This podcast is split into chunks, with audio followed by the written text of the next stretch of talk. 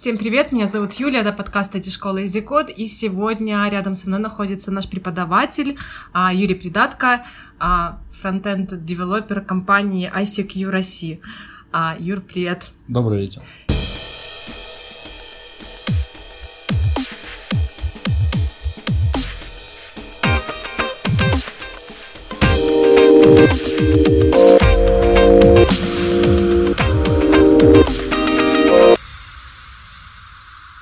Сегодня мы будем говорить о, о пути Юры в IT а, и познакомимся с ним чуть-чуть поближе. С чего все началось? Такой очень стандартный вопрос, на самом деле. Где ты учился?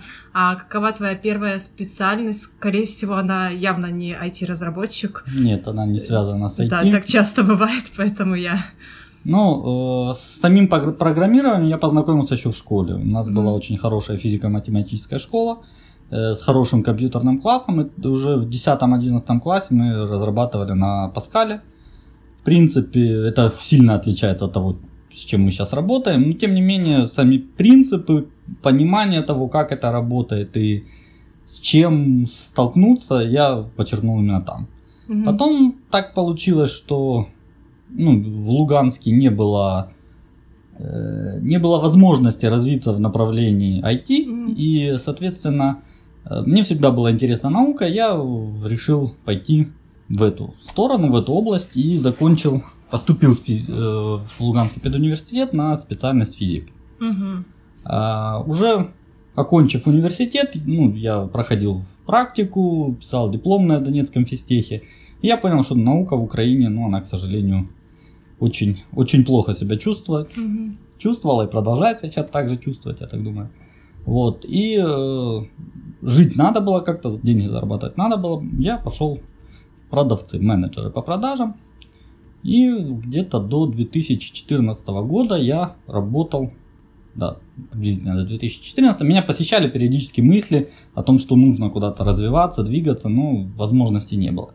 И э, в 2014 году я уже работал в одном из национальных операторов в центральном их офисе в Одессе и занимал ну, нормальную, я считаю, должность по работе с ключевыми клиентами. Я работал со всеми национальными сетями.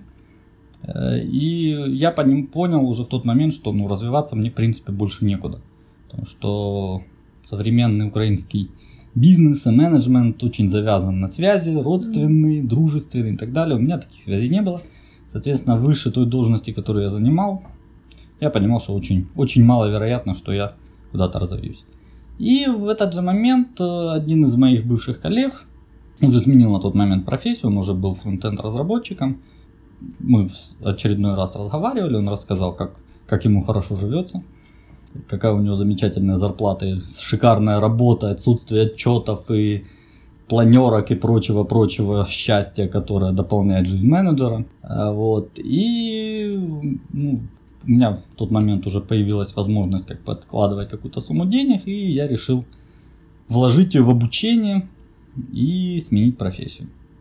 Мы совместно посмотрели, какие курсы предлагает. Одна из школ программирования предлагала интересный курс годовой, который включал в себя и бэкэнд, и частично фронтенд.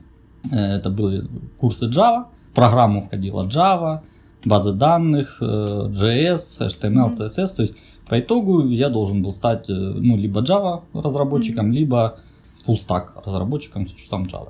Вот. Но тут тоже судьба сыграла злую шутку. И курсы где-то через на третьем семестре их приостановили, потому что у нас э, количество людей в группе было ниже критического, скажем Ничего так. Ничего себе. Да, и нам сказали, что ну, мы приостанавливаем, не закрываем, приостанавливаем. Э, благо я платил по, по блокам, по, получается, семестрам, получается, не переплатил, но, тем mm-hmm. не менее, окончательная общая, общую специальность я так и не получил в Java. А, хотя, ну, в Java довольно-таки нормальные, я считаю, знания, не на уровне сейчас моего фронтенда, но, тем не менее, базовые довольно глубокие, разбираюсь в коде там и при большой необходимости смогу что-то mm-hmm. запустить. Вот. Поэтому я стал искать работу. Ну, я еще в процессе обучения пытался что-то найти. И э, так получилось, что один из моих э, сокурсников по тем курсам устроился в компанию, небольшая компания детская, в которой разрабатывали э, небольшие сайты, лендинги, mm-hmm. там на WordPress что-то поддерживали. И он устроился туда project менеджером, mm-hmm. да. Им нужен был верстальщик. Ну, с версткой я дружил на тот момент так относительно, но тем не менее, то тестовое задание, которое они дали, я его выполнил, и качество их устроило, и в принципе скорость тоже. Они мне предложили стажировку и последующее трудоустройство. Это все было в Одессе, да? Это все было в Одессе. А как ты в Харьков? А вот тот коллега, который направил меня так на путь истины, он как раз работал в той компании, где я сейчас работаю, ага. в Харькове. И получилось так, что я верстальщиком не доработал даже стажировку. Угу. И э, в эту компанию меня пригласили, ну, я прошел собеседование, тестовое задание по фронтенду написал. И меня пригласили с учетом релокации, предложили хорошую зарплату и таким образом я перебрался в Харьков. Круть. А, только что, когда ты говорил о том, как ты стал айтишником, ты сказала, тебе понравилось войти, то, что нет отчетов и всего такого, и планерок. Как нет сейчас их у тебя отчеты ну, нас потому есть... что я знаю, э, что часто, ну, такие представления об IT, да, то есть а, о том, что что там все так розовые пони и все такое. На самом деле немножко отличается ожидание реальность. Нет, конечно, IT это круто, но в плане того, что оправдало ли твое ожидание IT, когда ты только начал работать как бы, в компании? А, я скажу так, мне есть чем сравнивать. Я поработал во многих компаниях в Украине в должности того же менеджера, менеджера по продажам, mm-hmm. по работе с дилерами. И, ну, это просто земля и небо. Угу. Даже если ты стажер, э, самое главное, что, во-первых, та работа, которую ты делаешь, она действительно нужна. И ты знаешь, для чего она нужна, и ей в дальнейшем пользуются. Не как угу. когда ты создаешь отчеты как менеджер, отчеты, которые ни о чем и которые непонятно для чего нужны. Но в свое время ты тратишь нервы и, и все, и все, и все. При этом непонятно для чего ты ее делаешь. Это одна сторона медали. Вторая сторона это то, что, ну опять же, зарплата, да, ты понимаешь, что в принципе зарплаты даже начинающего программиста, они намного выше, чем среднего менеджера. Те мои коллеги, с которыми мы работали в том интертелекоме, да, в Одессе, э, они практически все, ну, наша команда, там 15 человек было, они все разошлись к тому моменту, когда я туда уходил, они уже все ушли в другие компании. И многие из них работают там в МТС, в Лайфе, и у них зарплаты уже на момент моего только старта – у них зарплаты были меньше, чем у меня. Угу. То есть э, это одна сторона, да. То, что, во-первых, ну, ты видишь результат, и ты видишь, для чего это и кому это нужно. И э, через какое-то время твое мнение, в принципе, начинает учитываться.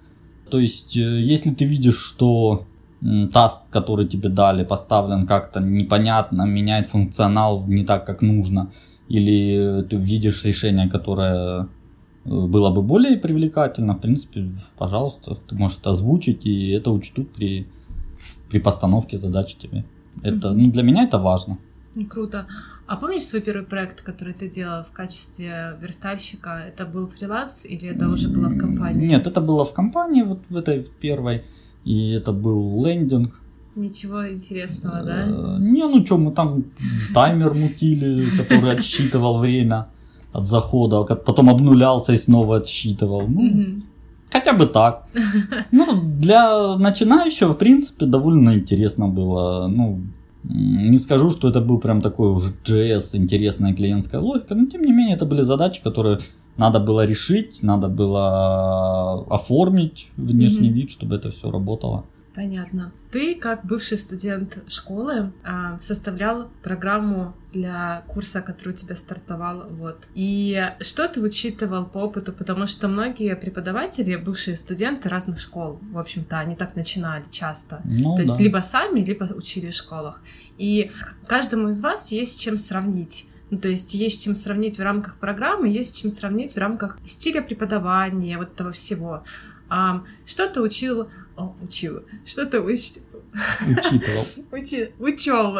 Что учел. ты учел для себя Но... а, ну, при составлении программы и а, представляя в мыслях о том, как будет э, идти курс, как ты будешь преподавать, каким ты будешь преподавателем. И вот ты уже стартанул, и каков ты сейчас? Может быть, что-то не сошлось вот в твоих представлениях? И... Ну, педопыт у меня и так был, у меня педагогическое образование, поэтому да. у меня была возможность работать с аудиторией, mm-hmm. так сказать, различной. Из того, что я вынес с предыдущих своих курсов, ну, э, я стараюсь давать э, информацию по мере, по мере роста, да, то есть в том же HTML, CSS очень много справочной информации, там и тонны просто. Э, вот у нас уже третье занятие, и мы стараемся, ну, я стараюсь эту информацию именно справочную выносить за рамки занятия. Я стараюсь обращать внимание на аспекты, которые действительно важны в работе. То есть в моей повседневной работе используются, в работе моих коллег. И те аспекты, на которые обращают внимание на собеседованиях и при выполнении тестовых заданий, например. То есть э, оформление кода, там э, вещи, которые, ну, которые не пишут в справочниках, скажем так. Параметры тех или иных атрибутов в CSS, их можно открыть и прочитать на сотнях сайтов. А вот правильное оформление кода, к чему сейчас, на что сейчас обращают внимание, что ты используешь в работе сейчас действительно, да, не за все время жизни HTML, все вот эти вот атрибуты и свойства, а именно то, что сейчас пользуется. Вот на это я стараюсь обращать внимание. И э, в рамках курса у нас, во-первых, очень много практики, и это большая разница с тем, что у меня было угу. на моем обучении. Э, действительно, проектов, пусть это на данный момент там, это всего третье занятие, это небольшие проекты, но это цельные проекты, которые можно открыть и получить какую-то красивую страничку, да, ну, насколько красивую, насколько нарисовал. Угу. Но тем не менее, это уже цельная страничка, которую можно даже при желании выложить в интернет. Как думаешь, что нужно а, будущему студенту школы, опять-таки ты как а, бывший студент, в общем-то, и как нынешний преподаватель, подучить, посмотреть до старта обучения? Ну, то бишь, я имею в виду курс фронтенда для mm-hmm. новичков с нуля. А нужно ли смотреть э, какие-то видео, или лучше не загружать свою оперативную память, да и прийти с чистым, как белый лист, э, чтобы не делать ошибок, э, которые, возможно, были показаны в этом видео? Ну, я бы сказал так, в принципе, о программировании, о том, как все это работает, интернет, программирование, передача данных, это нужно посмотреть, почитать. То есть есть замечательный CS50 курс, я его всем советую. Э, он и переведенный на русский язык, гарвардский курс. Там очень, ну особенно первые там 4-5 занятий до того, как они Си начинают изучать, э, там очень подробно и красиво рассказано, как все это работает. И вот понимание этих вещей, оно поможет в дальнейшем понять, для чего вот мы делаем на фронтенде то, что мы делаем, и как это может отразиться на работе там сайта mm-hmm. в разных браузерах, например, или или вообще что такое браузер, понимание того, как, ну, как работает интернет. Вот это я считаю важно. Вот, э, смотреть какие-то курсы по JS, ну, это сложный момент, потому что, во-первых, э, их очень много, каждый второй садится и начинает снимать свои какие-то каналы, открывать там и на них чего-то показывать.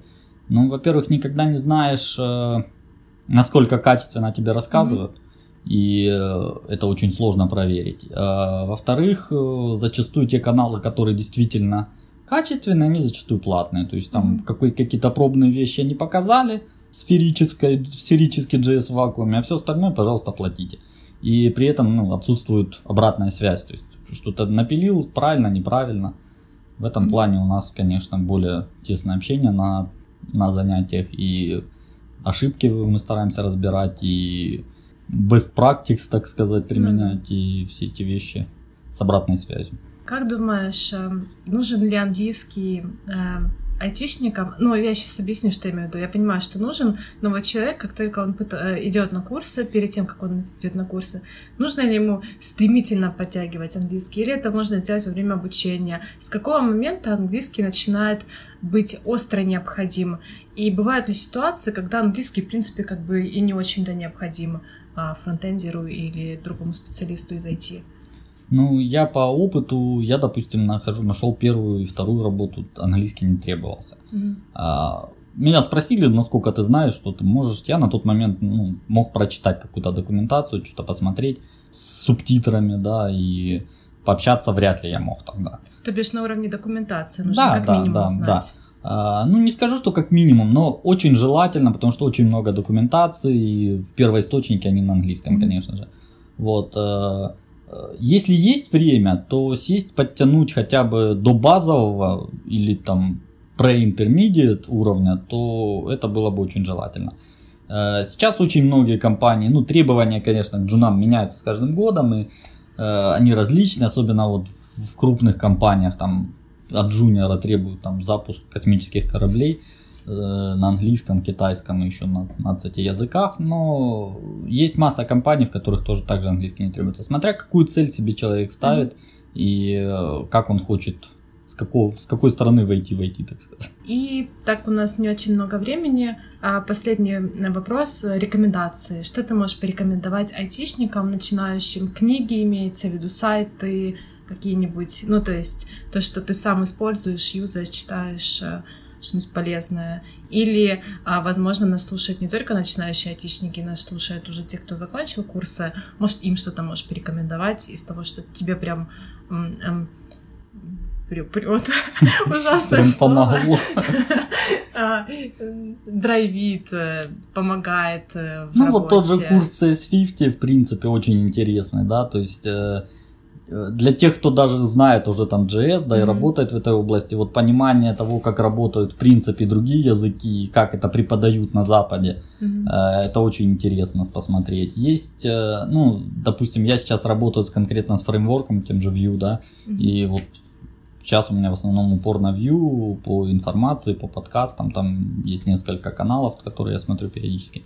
Вот. Э, опять же, начинающим сильно распыляться, искать массу из первоисточников. Э, нам советовали на курсах почитать там книги э, именитых авторов о том, о паттернах проектирования, программирования и так далее. Но без знания и понимания того, что ты делаешь, читать их бессмысленно. Mm-hmm. Потому что ну, они больше запутают, чем, ну, да, чем, чем помогают. А для опытных? Уже тех, кто не как опытных, уже тех, кто кодят что-то. Ну, мне сложно что-то посоветовать. У ну, каждого да. своя область угу. работы, их масса угу. в IT и даже во фронтенде. Поэтому сложно на что-то опираться. Понятно. Спасибо, Юр, за разговор. А, я напомню, с нами был а, Юрий Придатко, фронтенд э, разработчик компании iSecure России и я, Юля, а, и подкаст «Кстати, школа Изикод». В общем, слушайте нас дальше, подписывайтесь на нас а, в iTunes подкаст, в SoundCloud, во всех подкаст-приложениях на Android. И до новых встреч. Пока-пока. Всем пока.